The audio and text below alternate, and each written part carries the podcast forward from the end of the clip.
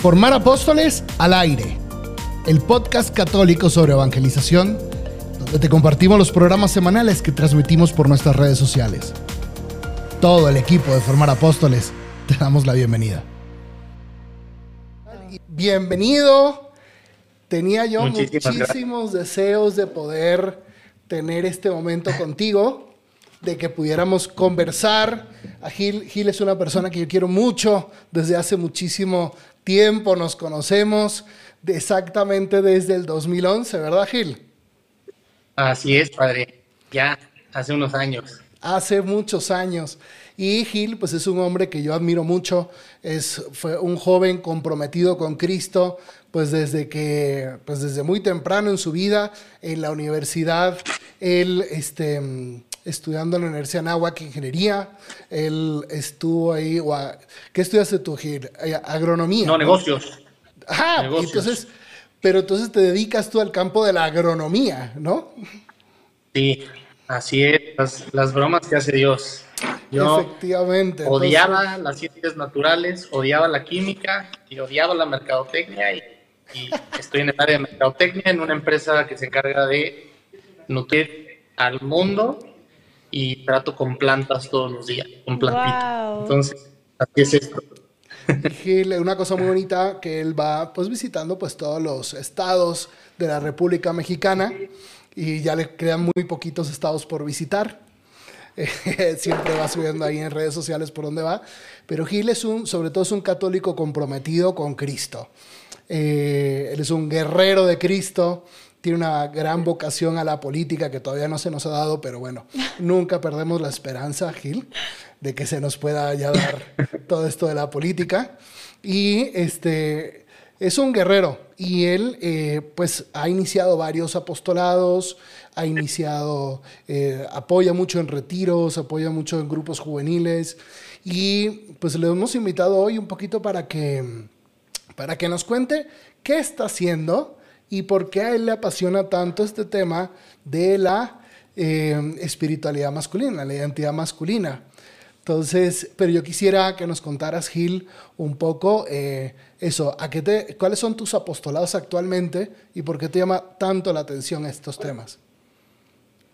Claro que sí. Eh, pues primero que nada, nuevamente muchísimas gracias. La verdad es que me, me da muchísimo gusto estar aquí. Igualmente es, es recíproco al padre, dicen que amigos se les cuenta con los dedos de una mano y el padre Rafa ah. de verdad es uno, independientemente de que es un gran sacerdote, gran, gran evangelizador, es, es, es, un gran amigo y una persona bien especial para mí, entonces no podía negarme yo a esto. Eh, la verdad es que yo empiezo con esto, pues gracias también a, a, él, ¿no? Eh, cuando hace unos ayeres, cuando éramos, cuando éramos mucho más, más jóvenes, el padre todavía sigue siendo, yo ya no. Es Moni, ni se diga. Este, una niña, una bebé. Una, gracias a Dios, todavía, Moni.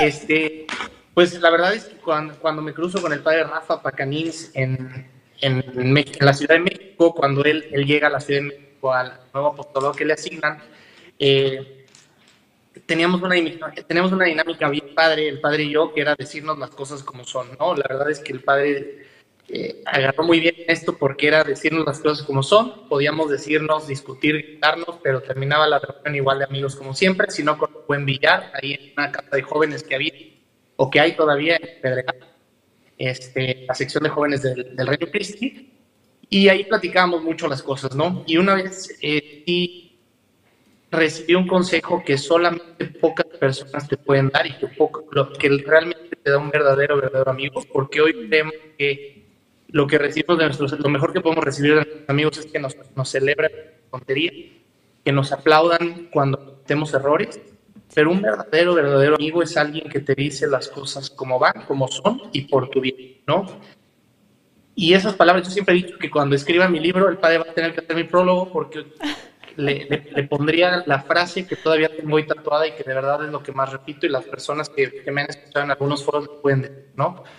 Y que quedó, que quedó muy grabada en mi corazón. El padre esta vez me dijo, Gil, para mí, verte así, porque estaba yo muy mal, muy enojado, sobre todo muy enojado, era yo, yo, mi carácter era lo que me costaba controlar, la verdad. Me dijo, para mí verte así es como tener un Ferrari corriendo en primera velocidad. O sea, no sabes lo que puedes correr y te veo frenado porque estás herido, porque estás hiriendo gente y porque estás lastimando gente, pudiendo hacer todo el bien que puedes hacer, pues estás ya ¿no? Y a partir de ahí comenzó una historia en donde pues yo empiezo a buscar cómo tratar de, mejorar, ¿no? Te das cuenta que traes heridas, hoy que están muy, muy en boda de todos y todo el mundo habla de las heridas y creo que es algo muy bueno, es algo muy bueno y sanar. Pero, pero también te das cuenta que el tema de sanar no nada más es quedarte dándole vueltas a ese lodo en el que te estabas revolcando, ¿no? Porque muchas veces la tendencia es a decir, sentí bonito y me quedo ahí y entonces voy a todos los retiros de sanación y sigo yendo a todas estas cuestiones. Pero Dios te está llamando a hacer algo más, ¿no? Uno no va a un hospital para quedarse a vivir, uno va al hospital para recibir tratamiento y para regresar a su vida, ¿no? Eh, y la verdad es que en eso también el Padre fue gran, gran, gran acompañante porque, porque me aceptó, me recibió como era, como, como joven de su gestión, como amigo, como miembro del movimiento, pero además te fue, me fue encantado y me fue encauzando, ¿no? Y entonces todo comienza con este proceso de, camino de sanación. Eh, a partir de ahí trato de empezar a hacer un proyecto de, vida, pero me di cuenta que había un factor o un común denominador en donde nuestra, nuestra herida o nuestros problemas eran porque teníamos una crisis de identidad como hombre a causa sí de nuestras heridas, pero también de lo que el mundo nos está vendiendo, ¿no? Entonces es un, es un, es un problema doble porque parte de la parte interior de nosotros, pero también del estímulo exterior de lo que hoy el mundo quiere ver que es un hombre, ¿no? Y se complementa mucho con todo el trabajo que hago, como dijo el padre, me dedico a la agricultura porque yo me daba cuenta que la gente en el campo todavía era un poco diferente, ¿no? Eh, era más franca, era más honesta, la gente todavía tenía palabra. La gente si te dice, préstame 100 pesos, te los pago en un mes, un mes te los paga, tenga que vender la vaca que tiene, pero te lo paga. Y cuando regresaba a la ciudad yo veía que eso no era así. Cuando yo regresaba a mis círculos yo veía que eso no era así, ¿no? Hoy, podía, hoy podías decirle a una persona, préstame eh, 100 pesos y no pagarlos y con, con el descaro de ver a la persona otra vez y decir, no, no importa, ¿no? O es más, hoy, hoy en día la gente que le prestas dinero cuando le cobras hasta se ofende. Entonces, eh, te, das cuenta que estamos, estamos muy mal, ¿no?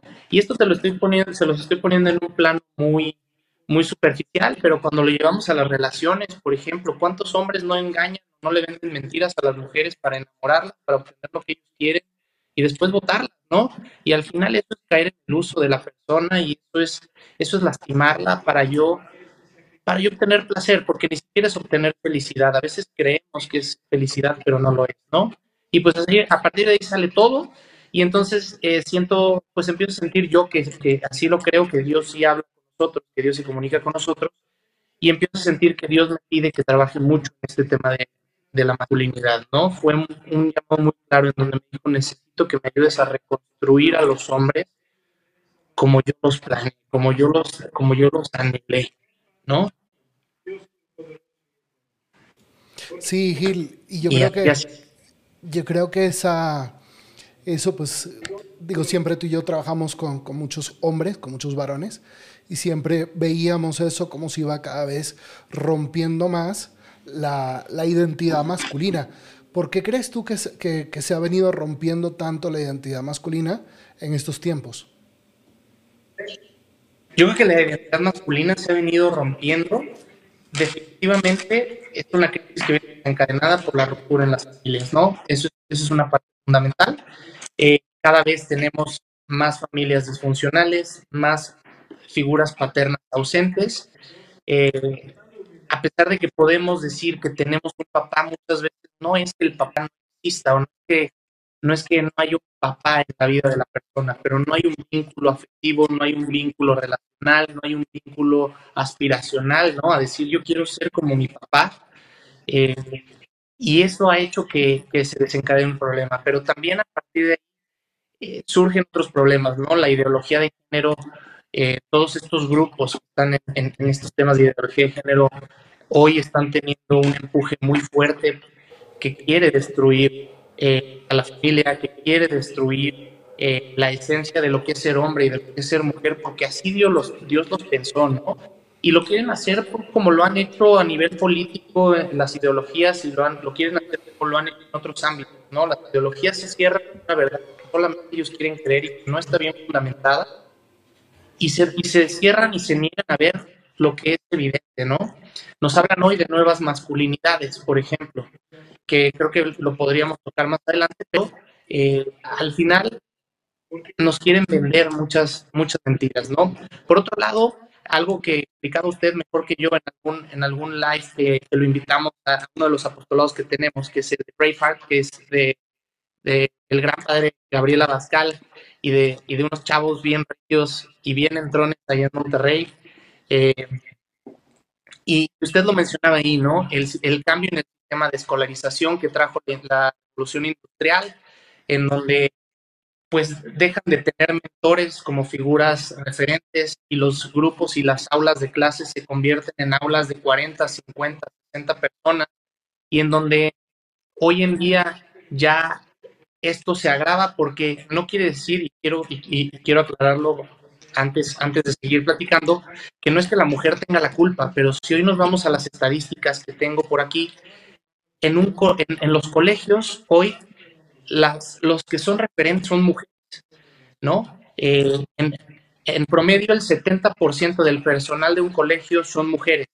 Si nos vamos a niveles más básicos, que son las etapas de aprendizaje primaria, este, esta proporción aumenta, ¿no? En un kindergarten prácticamente el 90, el 90 y 92% de las personas que trabajan son docentes, son mujeres. En las primarias, esto baja un poco a entre el 90 y el 85%, y en, a nivel secundaria es donde ya se va a niveles de, entre un 80 y un 75%. Entonces estamos hablando que la mayor parte del tiempo los hombres, que los referentes que ven los hombres son mujeres. Y no es que estén mal y no es que las mujeres lo estén haciendo mal. Las mujeres lo están haciendo muy bien ante los huecos o espacios que hemos ido dejando los hombres. ¿no?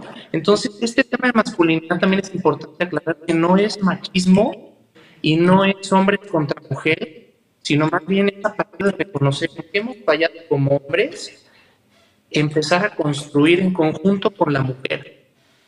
Porque el continuar con estos discursos de si el machismo y el feminismo hacen que nos dividamos más y que menos encontremos una solución, porque al final cuando empecemos a hablar de humanismo y de cristianismo es cuando vamos a funcionar mejor como sociedad y vamos a hacer el plan que Dios quiere para nosotros. Oye, y cuéntame esto de la... Entonces, creo que debido a esta ruptura que se ha ido generando, queremos, por ahí. Sí, queremos ver cuál es el, el papel de, del hombre, en la iglesia, ¿no? este, y quisiéramos llegar hacia allá porque en, estos días hubo un artículo bastante interesante de unos eh, casi 300 hombres que estuvieron rezando el rosario en Madrid eh, y pedían, eh, pidiéndole a Dios que, pidiéndole a Dios la reconquista espiritual del país y también la reconstrucción del, del hombre. De la masculinidad. De, la masculinidad. Justo. Y es interesante porque Moni está muy interesada en este tema porque pues tú vas a tener que educar a hijos varones. No, claro. Y ahorita lo que Gil decía es muy, muy cierto. O sea, Dios por algo creó hombres y mujeres y los hizo complementarios. O sea, lo que decía Gil, no es que sea culpa de las mujeres o no es que sea culpa de los hombres, ¿no? Como que no hay que apuntar. Pero las mujeres tenemos también un papel grande en la masculinidad de nuestros hijos, en la afirmación de la masculinidad de nuestros hijos, así como los hombres tienen un papel grande en el valor de la mujer. Esto lo leí en el libro de Cautivante, que habla bellísimo sobre el alma de la mujer, los anhelos de la mujer, la feminidad de la mujer. Entonces, muchas veces este discurso feminista de quiero valer más que tú, es porque tu papá probablemente no te, no te reconoció, no te dio ese valor que tú necesitabas. Y al revés, o sea, me puede pasar a mí, ¿no? Si el día de mañana yo soy mamá de hombres, tengo que también hacer un esfuerzo consciente para que estos hombres sean hombres enteros, hechos y derechos, con una masculinidad sana, construida, que sepan lo que valen y que después de ellos traten bien a las mujeres, eduquen bien a sus hijas, ¿no? Como que todo esto es un ciclo que va y no tiene fin. No, totalmente, Moni. Ahí, y ahí es donde, donde entra el, liderazgo del hombre, ¿no? Lo que usted mencionaba, padre, ¿cuál es el rol del hombre en la sociedad y como líder en la sociedad? Definitivamente el liderazgo no es exclusivo para el hombre, no quiere decir, y creo que es importante aclarar, que no es que las mujeres no puedan ser líderes o no sean líderes o que sean malas líderes, para nada. Sin embargo, como hombres, al, ser nosotros espíritu encarnado y al ser expresión de lo que hay en el espíritu, Dios en el hombre quiere expresar también ese liderazgo conferido a los hombres sobre la creación, ¿no? Si nos vamos a la teología del cuerpo, que no soy experto en ella, pero que es importante citarla y peinarla a veces, eh, el hombre es una expresión, es expresión espiritual de dar, ¿no? Y la mujer es expresión de receptividad. Y dar y recibir es lo que hace el amor. Entonces, en conjunto, varón y mujer son expresión del amor. Así también el liderazgo en el hombre es una expresión de darse a los demás, ¿no? Hoy yo veo argumentos en donde dicen justamente grupos que atacan a los católicos, ¿por qué las mujeres no pueden ser sacerdotes? ¿Por qué la iglesia es machista y no deja que las mujeres se ordenen? Es que más bien no se han dado cuenta que el sacerdocio es un servicio. Es que no se han dado cuenta que Jesucristo se hizo hombre porque se rebajó a lo máximo que podía bajarse. Si se hubiera hecho mujer, si, el Hijo de Dios se hubiera encargado, encarnado en el cuerpo de una mujer, no se hubiera rebajado a lo máximo. Porque la mujer es mucho más superior que el hombre, es un ser mucho más bello. Por algo Dios lo creó al último. O sea, como buen artista dejó lo mejor de su obra para el último momento de la creación. Entonces, cuando, cuando lo planteas y dices, el sacerdote lo que está haciendo es un servicio a sus hermanos, los hombres y las mujeres, cambia el sentido de este discurso, ¿no? Y eso es parte del liderazgo que vino a vender Jesucristo, vino a servir y no a ser servido. Él lavó los pies de sus apóstoles, y eso es parte del entender, el liderazgo del hombre no es para poner su pie sobre la mujer, no es para pisarla, no es para pisar a la sociedad. El liderazgo del hombre es un servicio a la humanidad para la gloria de Dios. Y por eso el liderazgo está muy marcado en los rasgos del hombre, que ojo, no es exclusivo del hombre. Mm. Pero es, Dios expresa el liderazgo en el hombre como cabeza de la familia por los atributos que le ha dado, por las características que le ha dado, en donde le permiten ser proveedor, protector y líder o guía. ¿No? Y además eso queda implícito en las formas que el hombre tiene de expresar amor. Un hombre expresa su amor a otros hombres o a su pareja o a su familia destinando tiempo, porque es una forma de mentorear. Y por eso cuando no hay un hombre en nuestra casa no hay un hombre cercano en nuestra vida que nos dedique tiempo, viene esta crisis de identidad, porque la identidad la aporta la figura masculina. Por lo tanto, la identidad va muy relacionada con el liderazgo, ¿no? Y es aquí el centro de por qué ante la carencia de un liderazgo masculino hay una carencia de identidad en la sociedad, tanto en hombres como en mujeres. Wow, Gil, quiero rescatar algo que mencionaste ahorita que me encantó. Tú decías que el liderazgo no es exclusivo de los hombres, y eso me queda claro. No. Y pero justo ayer estaba con unas amigas. Si conocieran a una mandona que tengo yo en mi equipo, si conocieran cómo va esto de liderazgo aquí en Foro Apóstoles. Pero justo ayer estaba con unas amigas y una de ellas nos, una de ellas nos platicaba de un libro que acaba de leer que se llama How Remarkable Women Lead y lo que el libro hace o lo que te muestra es un estudio de cómo el liderazgo de una mujer es diferente al liderazgo de los hombres. Porque claro, somos diferentes. Y qué increíble que mi liderazgo como mujer pueda ser diferente al liderazgo de un hombre, porque así podemos trabajar, por ejemplo, el padre Rafa y yo juntos y no andarnos ahí peleando y teniendo discusiones, aunque a veces sí no estamos tan de acuerdo en algunas cosas, pero por algo, lo que tú dices. Hombres casados. Les aviso que también los curas terminando, terminamos obedeciendo. O sea, a mí me engañaron eso de, que no voy a casar y feliz de la vida. Eso es otra cosa. el padre hizo su voto de obediencia. Alguien tenía que eh, llegar a decirle qué hacer.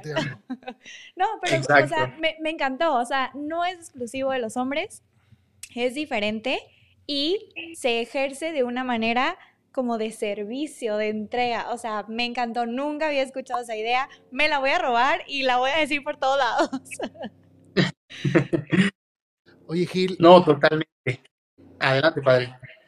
Este, entonces, tú dices, tú comentabas que este, o sea, el hombre debería tener este rol de liderazgo, pero hoy em, también esto está muy mal visto, ¿no? En, en, el mundo actual, si eres occidental, si eres blanco, si eres heterosexual, este, si eres hombre, eh, bueno, eres lo peor de la sociedad, ¿no? Y si eres cura, pues ya la terminaste a molar. Este, pero entonces hay un surgimiento de nuevas masculinidades. ¿Nos puedes explicar un poquito eso? Sí, claro que sí. La verdad es que hoy en día eh, se habla mucho de nuevas masculinidades se habla mucho de que cada quien pueda adoptar la masculinidad que quiera. Y si nos vamos a, y si nos vamos a las dimensiones de la esencia de la persona que mencionaba Edith Stein, en donde primero habla de, una dimensión en donde somos seres humanos iguales, ¿no? Y esa es nuestra esencia, ser seres humanos en un sentido más profundo ya del género, ¿no? Que, que no, es, no es un accidente de la persona, sino es constitutivo de la persona parte de nuestro ser, somos, y después ya viene nuestra individualidad. Cuando se, se mantiene este orden, mantenemos la esencia de lo, que, de, lo que Dios tiene planeado. Y a lo mejor estoy hablando muy elevado, no me estoy dando. Pero todos somos seres humanos y por lo tanto somos iguales en dignidad, tanto hombre como mujer, ¿no? Tenemos los mismos derechos, pero no somos iguales, ¿ok?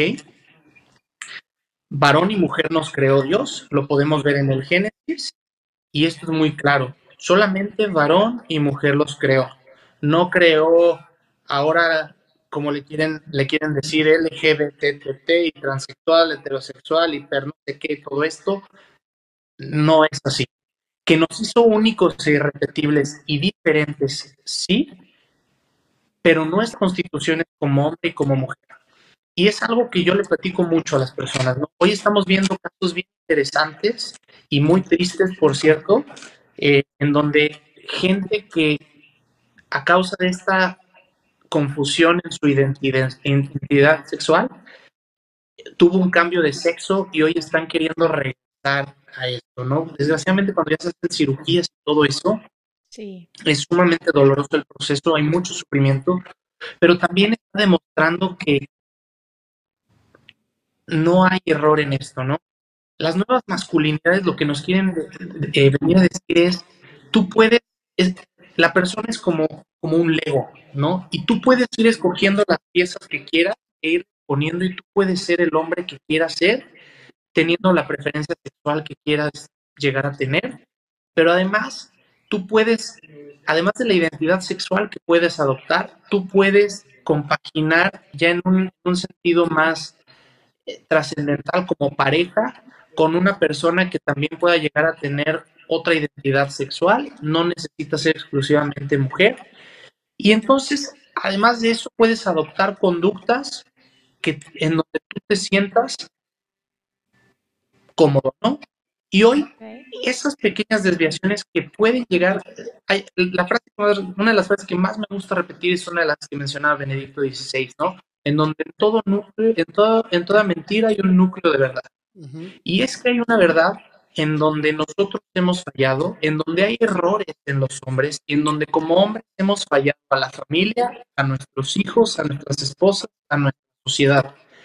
Pero el hecho de que hayamos fallado no, no, no sienta la base para que tengamos que reconfigurar al hombre, sino más bien regresar al origen, ¿no? A lo que realmente somos. Y las nuevas masculinidades nos dicen que podemos configurarnos como nosotros queramos, podamos llegar a ser.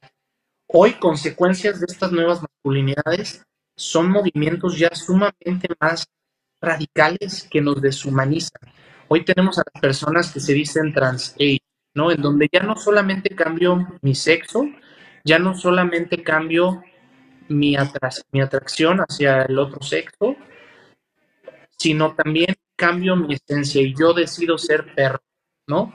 Y hoy tenemos gente que busca o, que se cree perro, ¿no?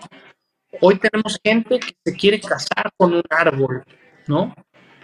Porque ya redujimos el amor a algo, a un sentido afectivo y no trascendental, y no un amor que da fruto y que, y, que trascienda en, en esta historia de salvación. Entonces las nuevas masculinidades lo que tratan de vendernos es irnos por una vida fácil, en donde yo no acepto esto de mi masculinidad, esta limitación, y mejor la cambio, ¿no? Renuncio a ella. En donde yo no acepto esta, esta característica o este rasgo que yo tengo y entonces lo cambio. Así como no me acepto como hombre, no acepto que tenga estos rasgos, no acepto que tenga estas cualidades, no acepto que tenga este temperamento, este carácter, estas condiciones. Y entonces yo ya empiezo a desprenderme de, atributos y de regalos que Dios me ha dado y renuncio a ellos para convertirme en la persona que el mundo me dice que debo ser, para ser aceptado y para ser reconocido. ¿No? Entonces podría extenderme mucho en las, en las nuevas masculinidades, pero en esencia es eso. Oye, Gil, y este, cuéntanos un poquito, tú, tú tratas esto, tú tienes un, un, apostolado bastante interesante que se llama Free Fall, ¿verdad?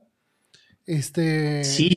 Entiendo que en este apostolado tú afrontas pues también la identidad masculina, la identidad de la mujer, cada uno por separado. Claro. Y también afrontas temas de, de, de parejas. Supongo que antes de que nos hables del apostolado, supongo que lo que esto, esto conlleva que hay una vía eh, de, solución para todas estas heridas que estás tú comentando, ¿verdad? Sí, algo, algo que hay que, y gracias por mencionar el apostolado, la verdad es que este apostolado ha, sido, ha sido sufrido bastantes cambios y bastantes transiciones. Por un lado, está un latente llamado o una latente necesidad eh, que, el Espíritu Santo está inspirando en muchos, en muchos sitios, en muchas personas, en muchos movimientos para trabajar con los hombres, ¿no? Porque es evidente la crisis que hay en los hombres hoy en día. Hoy los hombres ya no asumen su responsabilidad, hoy los hombres ya no quieren jugar con su rol, hoy los hombres necesitan sentirse validados por cualquier cosa y eso ha causado que los hombres sientan que deben de ser aplaudidos por cualquier mínimo esfuerzo que hacen para poder seguir adelante y no darse cuenta que es su obligación, ¿no? Hoy, hoy yo platico mucho, veo influencers que dicen, ¿qué creen? Me compré mi microondas y apláudanme por eso. Compadre, es tu obligación y tu obligación no va a ser comprar un microondas. El, eh, tu, tu, obligación va a ser proveer a tu hogar y amar a tus hijos y cuidar a tu familia. O sea, no te voy a... En, en nuestro trabajo a nadie nos, de nosotros nos han premiado por hacer nuestro trabajo. Te premian cuando haces alguna acción heroica, alguna acción sobresaliente, se vale, hay que reconocer a la persona y el esfuerzo, pero no, no necesitas recibir un abrazo o un aplauso cuando estás cumpliendo con tu deber. Y algo que nos dimos cuenta es que muchas veces, ahora ante este fenómeno que hay de las heridas, la gente va a buscar la sanación, pero no encuentra el espacio para decir, ¿y ahora qué? ¿No? Ya sané mis heridas, ya fui, descubrí cuáles son mis heridas, qué es lo que las causó y ahora qué sigue. No hay alguien que les, que les empiece a encaminar y decir, ahora te toca a ti, ahora es tu responsabilidad seguir trabajando, seguir reconstruyéndote como persona, porque hay una realidad evidente, todos tenemos naturaleza caída, todos tenemos debilidades, pero es responsabilidad tuya el que tus debilidades te condicionen y condicionen tu felicidad o tu sentido de, realización, ¿no? Hoy es evidente que hay una crisis también de inteligencia emocional en donde la gente ya no trabaja su voluntad y no tiene una fuerza de voluntad trabajar. Entonces es ahí donde hay varias iniciativas. Por un lado, participo, participo porque les digo, allí todo el crédito es de, padre Gabriel Abascal y de, sus chavos. Eh, en, en Braveheart, este apostolado en donde mediante bootcamps hacemos, eh, hacemos que en un fin de semana ellos entiendan todo, pero además trabajamos todas las dimensiones de la persona, ¿no? Tanto emocionalmente o, psicológicamente, más bien física, psicológica, emocional y espiritualmente, ¿no? Porque si no abarcas tú todas las dimensiones de la persona, te caes. Hay personas que llevan años yendo con el psicólogo, pero de todos modos su vida es un desastre. Hay vidas que pueden traer el físico impresionante porque van todos los días al gym, pero su vida es un caos. Y hay personas que van con cinco directores espirituales diferentes y a todos les toman la palabra, pero su vida es un caos, porque cuando no trabajas contigo mismo como persona completa que eres, no vas a salir del hoyo. Y siempre lo pongo con el, ejemplo de la mesa, ¿no? Cuando tú trabajas, cuando tú tienes una pata más larga que las otras tres patas de la mesa, la mesa va a seguir bailando. Tienes que trabajar todas las patas de la mesa a la par para que la mesa no baile y no brinque. Y entonces por medio de estos apostolados lo hacemos. Braveheart es uno, Free Fall trata de hacerlo con retos, pero además trata de hacerlo con retos que no solamente sean un desafío de ascetismo, porque el ascetismo el ascetismo en sí no, es trascendental. Y lo que tratamos de hacer es que mediante actividades de tu vida cotidiana empieces a encontrar el sentido de educar también tu cuerpo para que te des cuenta que también con tu cuerpo puedes orar, que tú al ser hombre o al ser mujer, en tu esencia y viviendo tu masculinidad o tu feminidad de una manera adecuada, estás adorando y glorificando a Dios también. Y hay otras iniciativas por ahí en las que participamos. Por ahí vamos a lanzar una muy padre con la Universidad de Anáhuac, Man Up, por ahí que también estamos lanzando. Eh, y hay dos o tres apostolados por ahí más, pero la verdad es que todo esto es, es de manera muy general, ¿no? Pero Freefall es uno de ellos y Braveheart el otro, que la verdad es que es un gran apostolado y un gran equipo el que hay en los dos, en los dos apostolados. Gil, aprovechando que estás hablando ahorita de los retos que tienen ahí en Free Fall, vi que van a tener uno para mujeres a partir del 13 de mayo. ¿Quieres hacernos tu comercial y contarnos un poquito cómo se pueden inscribir? Fíjate que sí, la verdad es que es algo muy padre, es algo, es un proyecto también que está en constante cambio, en constante innovación y sobre todo muy abiertos al, al feedback que recibimos, ¿no? Cuando empezamos a hacer todas estas iniciativas, empezamos a ver que nos escribían mujeres y decían, oye, ¿y las mujeres qué? No, yo también quiero trabajar mi feminidad. Y es sumamente alentador el ver eso, porque son mujeres que no necesitan un discurso de, empoderamiento, de falso empoderamiento para sentirse plenas siendo mujeres y no necesitan dejar convertirse en aquello que tanto reclaman para poderse sentir validadas como mujeres, ¿no? Sino que aceptan y abrazan su feminidad y eso las hace más hermosas. Entonces ahí es donde también empezamos a pensar cómo podemos hacerlo para mujeres. Al final yo soy hombre, no pienso como mujer, me cuesta pensar como mujer, por lo tanto no puedo hacerlo. Pero también es ahí donde grandes personas que Dios pone en tu camino se suman al proyecto, ¿no? En concreto ahí estamos trabajando con Lore Ruiz Velasco, este, con Jero Castillas, un amigo bien querido para mí, un, un gran, gran amigo muy especial. Y es donde empezamos a trabajar también en el sentido de parejas, porque también con parejas empezamos a, tenemos que empezar a trabajar y no, y no igualitariamente, sino también enseñarle a los hombres dentro de una relación o dentro de un matrimonio a ser mejor hombre para que su mujer sea mejor mujer y al revés, enseñarle a la mujer a ser mejor mujer para que su hombre sea mejor hombre. ¿No? John Eldridge lo dice en su libro, en El salvaje de corazón, que yo creo que es el libro de entrada que todo mundo lee para la masculinidad, que en el corazón del hombre hay tres anhelos, ¿no? Conquistar una princesa, pelear una batalla y vivir una aventura. Pero cuando una mujer dentro del matrimonio empieza a limitar al hombre en vivir una aventura, entonces va a empezar a buscar una aventura en un sentido ya desordenado. Cuando una mujer apaga el espíritu combativo del hombre, el hombre va a empezar a buscar combate en un sentido desorientado. Y entonces va a caer en vicios o va a caer en malas prácticas. Entonces, cuando tú en pareja vas acompañando para enseñar esto, el cómo poner reglas claras dentro del matrimonio o dentro de una relación de noviazgo sin invadir la esencia masculina o femenina de la otra persona, también estás construyendo matrimonios más altos y familias más estables. Oye, Gil, y este, tratando de pensar un poquito lo que ya habíamos comentado, ¿no? Em, el, hombre, el hombre necesita eh, asumir algunas responsabilidades dentro de la iglesia, ¿no?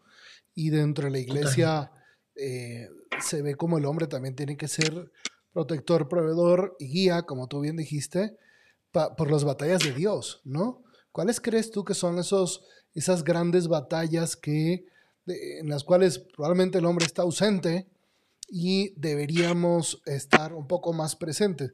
Por ejemplo, pienso en todo lo que estamos viendo ayer justamente, salió la noticia de esta revisión de Roe versus Wade en Estados Unidos, de que es posible que se revoque esa decisión de la Suprema Corte de Justicia del derecho al aborto, ¿no? Eh, a, nivel, a nivel de toda la Federación de los Estados Unidos, ¿no? existen algunas batallas que nosotros tenemos que dar, ¿no? Este, ¿Tú qué opinas de eso? Definitivamente. Uno de ellos, uno de, las, de, los, de los puestos que hemos dejado ausentes, como mencionaba, es la educación a lo mejor en un nivel muy laical, lo estoy mencionando. Eh, creo que en otro, en otro de los ámbitos en los que hemos dejado de estar y que las mujeres, repito, no lo están haciendo mal, pero definitivamente falta que el hombre se haga más presente, es en la evangelización de la familia. Estadísticas en los Estados Unidos, de, estudios que han sacado en Estados Unidos, dicen que cuando un hombre guía en la fe a su familia, es un 94% probable que la familia lo siga, ¿no? Mientras que en la mujer es un rol proporcional menos, no porque la mujer lo haga menos. Pero a ver, cuando a un hombre le cuentas un cuento de princesas, pues a lo mejor no le va a gustar tanto. Pero cuando a un hombre le cuentas un, un cuento de acción, una historia de acción, en donde hay caballeros, en donde hay espadas, en donde hay batallas, en donde hay princesas que rescatar, en donde hay una aventura que vivir, el hombre se enamora. Y cuando no hay hombres que desde su masculinidad cuenten una historia de hombres, pues la religión deja de ser atractiva y por eso los hombres no les atrae la religión. Porque cuando se acercan están escuchando la versión femenina de una historia de salvación que es hermosa, pero que también es una historia contada a los hombres. Entonces, ese es uno de los campos en donde hemos dejado de estar ¿no? En la, en la evangelización de la familia, pero también en la evangelización de nuestro trabajo. ¿Cuánto, ¿Cuánto miedo nos da hablar en nuestro trabajo de Dios? ¿Cuánto miedo me da portar un crucifijo? ¿Cuánto tiempo? ¿Por qué, ¿Por qué cuando estás en tu escritorio si pones tu, muñeco, porque ahora como millennials seguimos cargando con los superhéroes de la infancia. ¿Por qué si pones a tu superhéroe en el escritorio y no te da pena que te diga niño? ¿Por qué te da pena poner un crucifijo en tu escritorio y que te digan ocho? ¿Por qué no me da, no me dan pena ponerme en mi playera de la chivas y irme a parar enfrente de tres monos que le van a la América? Y sí me da pena eh, ir a un restaurante comer con mis amigos y bendecir mis alimentos. ¿Por qué me da pena?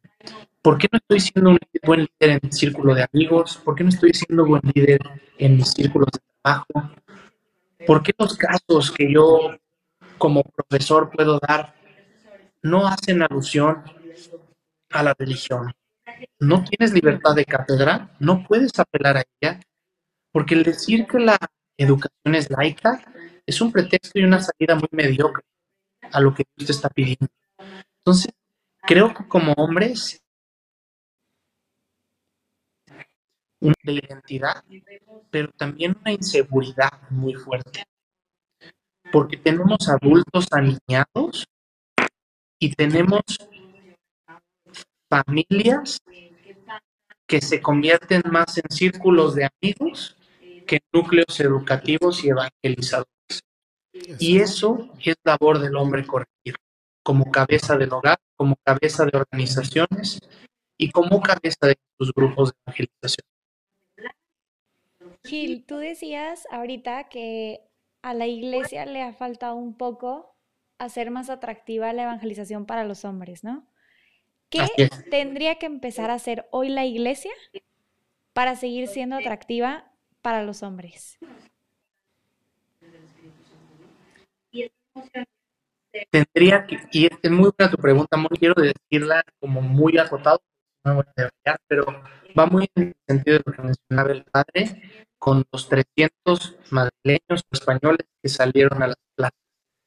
Tú hazle, hazle al hombre encontrar ese caballero, ese guerrero que hay en lo profundo de su corazón y dentro de la iglesia vende de batalla. Dentro de la iglesia vende de batalla. No le vendas la historia bonita de que el cristiano es aquel que se da el golpe de pecho y se tiene que ir a parar la iglesia en cada tres horas. Dile que el cristiano tiene que ser aquel que vuelva a salir a conquistar los espacios que ha perdido, el terreno, el, el territorio que ha perdido. Sin duda alguna, lo que menciona el padre, si la Suprema Corte de Justicia hoy toma esta decisión, será una gran victoria para los católicos, pero porque hay hombres valientes detrás. Entonces, tenemos que devolver este espíritu combativo a los católicos en la iglesia. Definitivamente los cruzados hicieron muchas cosas malas y cometieron muchos errores, pero también hubo muchos aciertos. Entonces tenemos que volver al espíritu combativo dentro de la iglesia, porque eso es lo que resuena en nuestro corazón y eso es lo que hace que nuestro corazón está más fuerte. En los momentos más oscuros de la historia de la iglesia es donde han aparecido los grandes santos. Y en nuestro México no es la excepción. En nuestro México, en 1927 a 1929, grandes guerreros defendieron su fe e hicieron que hoy nosotros podamos recibir la Eucaristía todos los domingos en la cristiana. Eso es lo que tenemos que volver a vender a los hombres. Bueno, Gil, oye, ¿nos puedes comentar un poquito tus, los datos? Eh, supongo que muchos de los que nos están escuchando ahora y de, los que luego van a ver esto, esta transmisión, porque esta se va a quedar ahí en, esa transmisión se queda ahí en, Facebook y YouTube. Facebook, YouTube y en todas partes.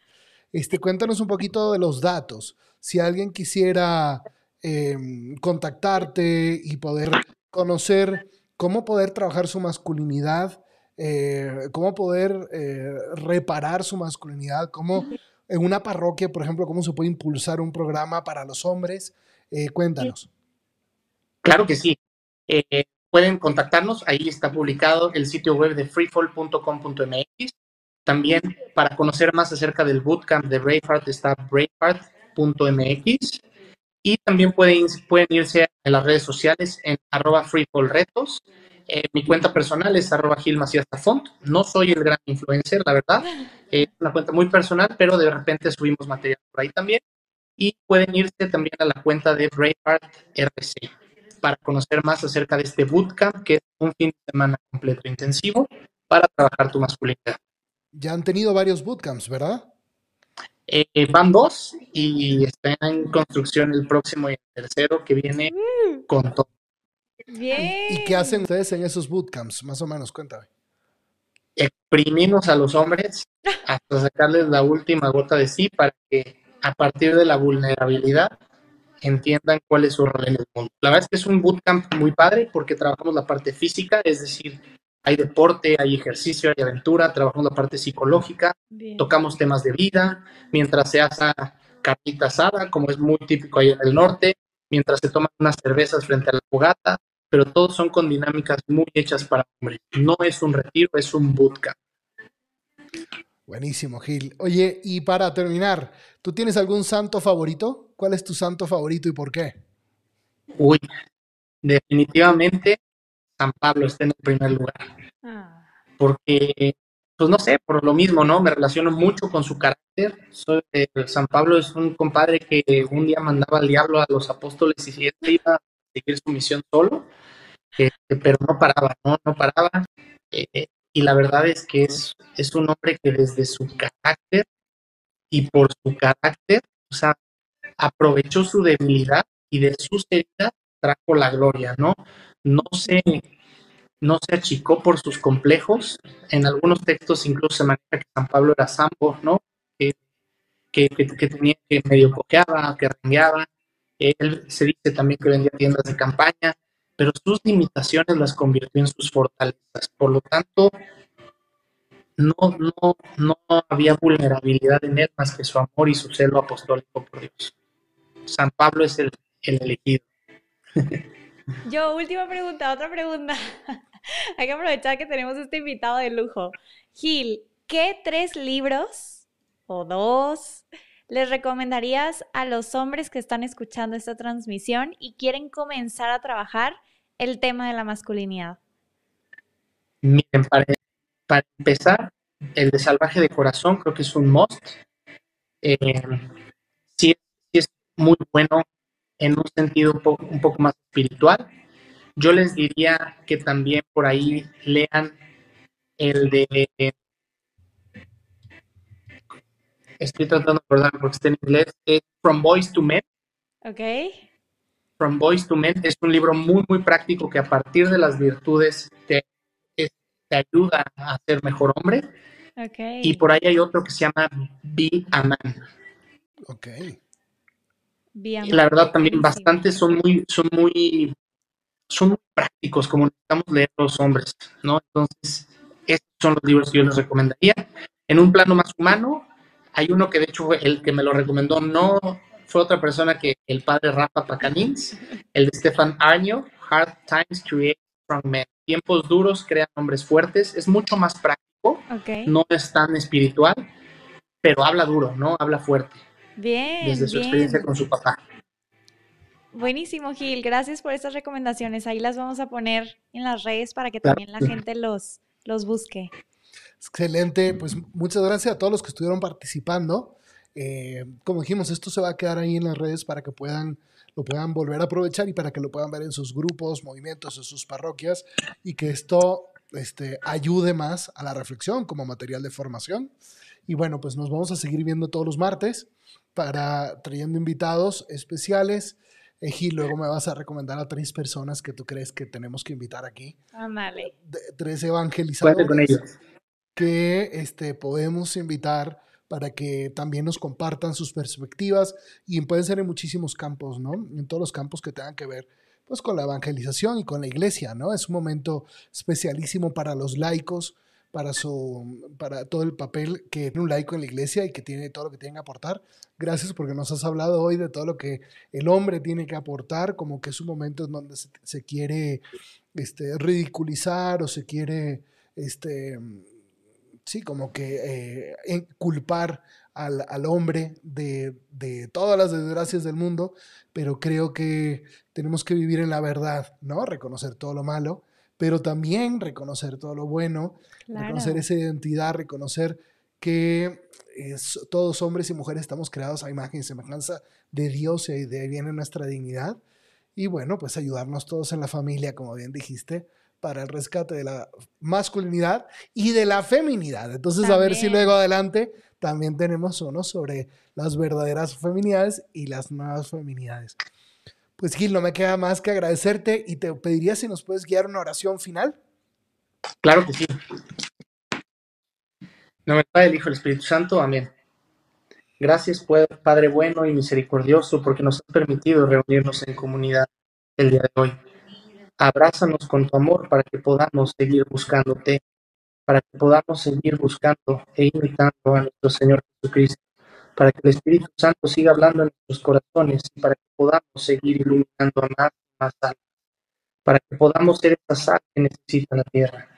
Padre amoroso, ven y derrama tu bendición sobre cada uno de nosotros y haznos mejores hombres y mujeres para poder contribuir a la construcción de tu reino aquí en la tierra. Amén. Amén. Pues muchas gracias, Gil. A seguir dándole duro. Dios los bendiga. Si te gustó este episodio, suscríbete, dale like y síguenos en nuestras redes sociales. Pero sobre todo, no te olvides de reenviárselo a otro apóstol que le pueda ayudar en su formación. Dios te bendiga.